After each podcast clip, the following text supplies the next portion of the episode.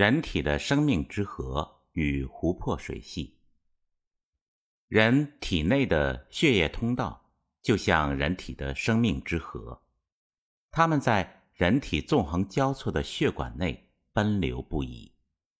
人体的血管包括动脉、静脉、毛细血管三部分。突出于人体表面和四肢皮肤的呈青紫色的不能跳动的血管是静脉。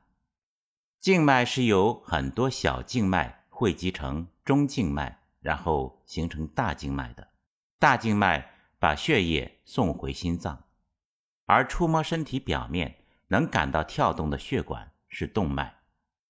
动脉由粗变细，由少变多。动脉把血液输往全身，动脉有无数的支流，支流越分越细，越分越多，最后形成比头发丝还细得多的血管。这就是要在显微镜下才能看清楚的毛细血管。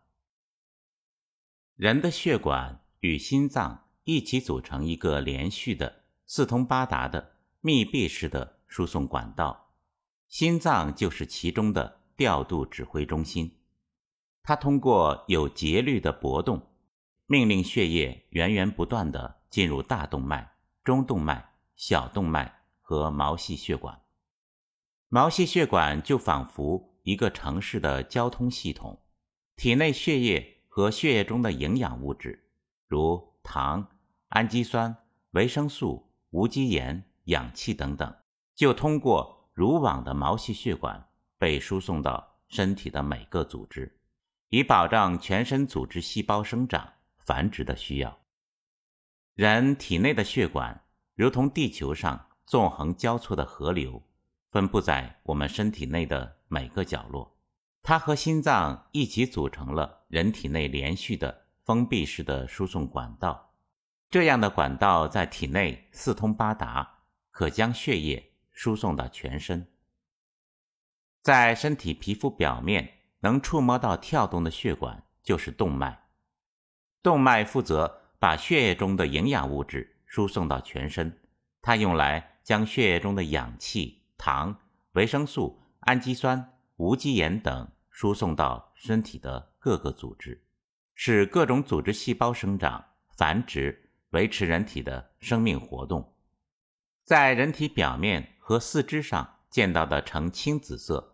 不能跳动的血管就是静脉，它的作用正好相反，是把各组织细胞代谢排出的废物，如二氧化碳、尿素等带走，将二氧化碳送到肺中排出体外，将血液中的废物输送到肝脏进行代谢，将尿素等送到肾脏排出体外，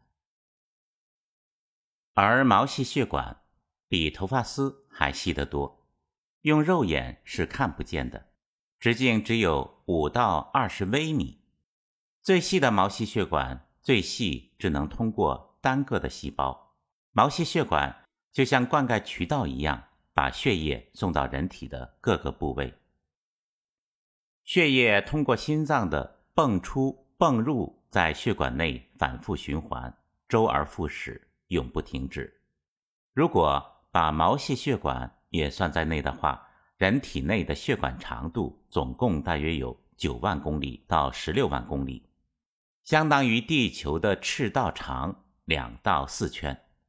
其中，人体动脉血管长度有两万公里，只占静脉血管长度的三分之二，而静脉血管的长度是毛细血管的五分之三。人体内的血液量。大约是体重的百分之七到八。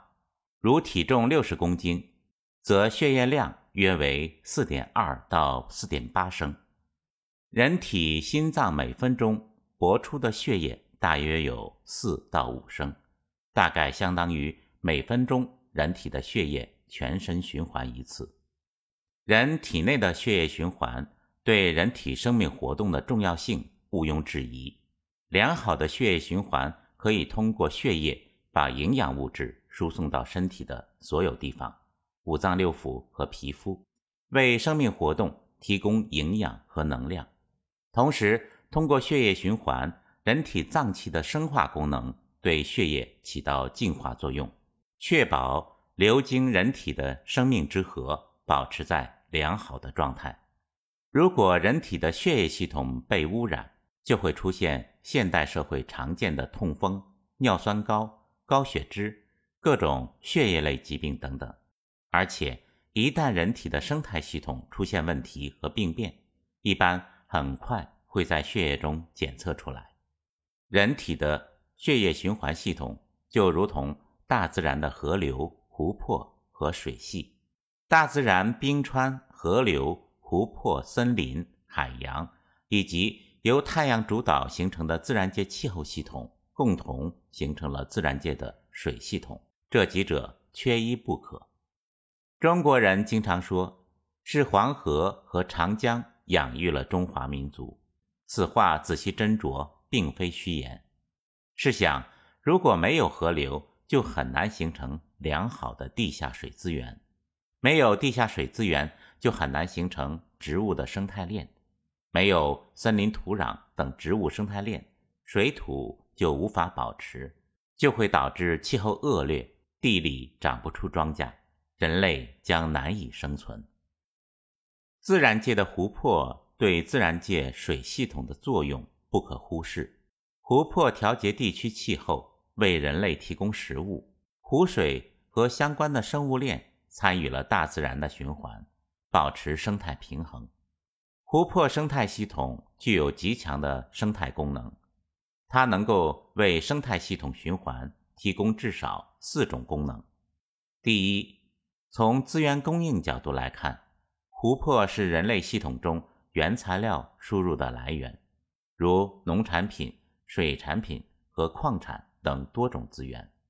第二，湖泊生态系统让自然界的河流水域系统保持了足够的弹性。可以在旱灾时释放出水源，在涝灾时储存足够的水源，还包括地表水和地下水的蓄积、控制土壤侵蚀等等。第三，维持生物多样性和调节气候。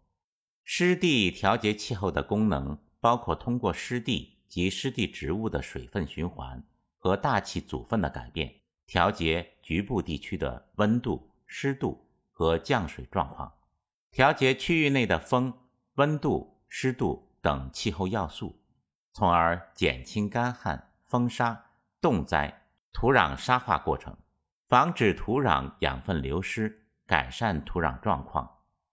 水体的调节作用缩小了昼夜温差，湖泊湿地能够大大缓解湿地排放温室气体对环境的破坏，抑制全球气候变暖。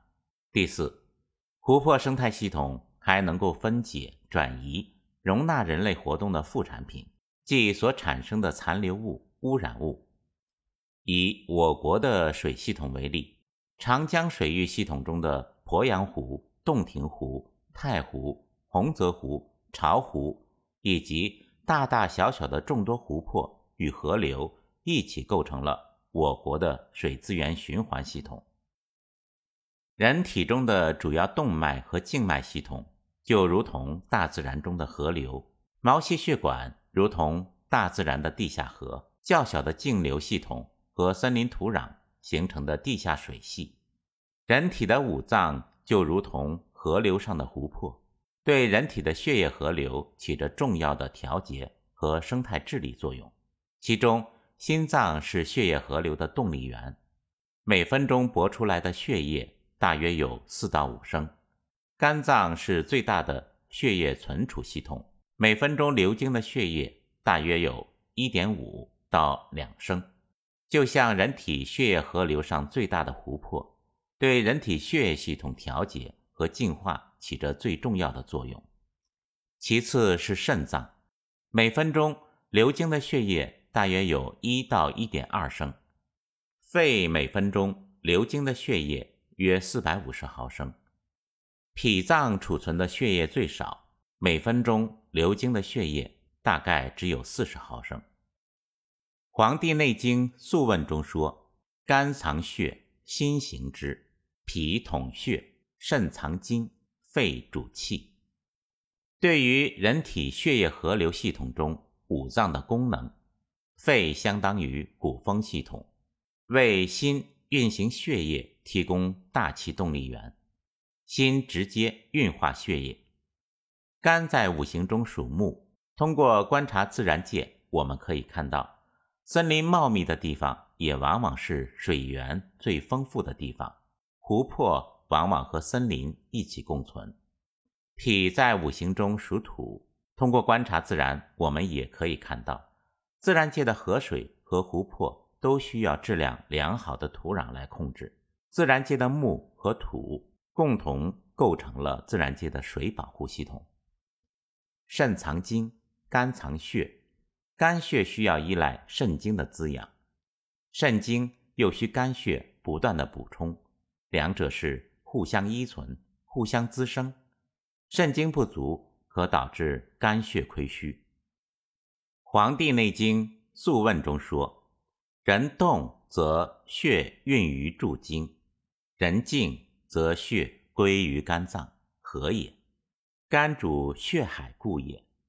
肝储藏血液，肝如同血库一般，能够储藏血液，以供人体活动所需，发挥其濡养脏腑组织。”维持相应功能作用。《灵枢·本神》提到：“肝藏血，血摄魂。”《素问·五脏生成》亦云：“故人卧，血归于肝。肝受血而能视，足受血而能步，掌受血而能握，指受血而能射。肝是人体血液河流最大的湖泊。”对人体的血液系统起着最重要的调节作用。从经验看，现代社会熬夜、饮酒、摄入污染过的食物、化学药物、过度用眼，都会直接损伤肝系统，并且造成垃圾物质在肝脏的沉积。从自然界可以观察到，河流因为水流较快，往往不会滞留太多的污染物。而湖水因为水流缓慢，则很容易积累污染物，因此湖泊往往比河流更容易污染。一旦造成系统性的污染，通常会影响整个流域的生态系统，治理难度也相对较大。以作者同仁老师的经验来看，现代社会的很多疾病，如各种眼睛疾病、肛肠疾病、痛风、尿酸。血液类疾病、便秘、红斑狼疮、免疫性疾病、各种妇科疾病，很多都是肝系统代谢失常、污染中毒的缘故。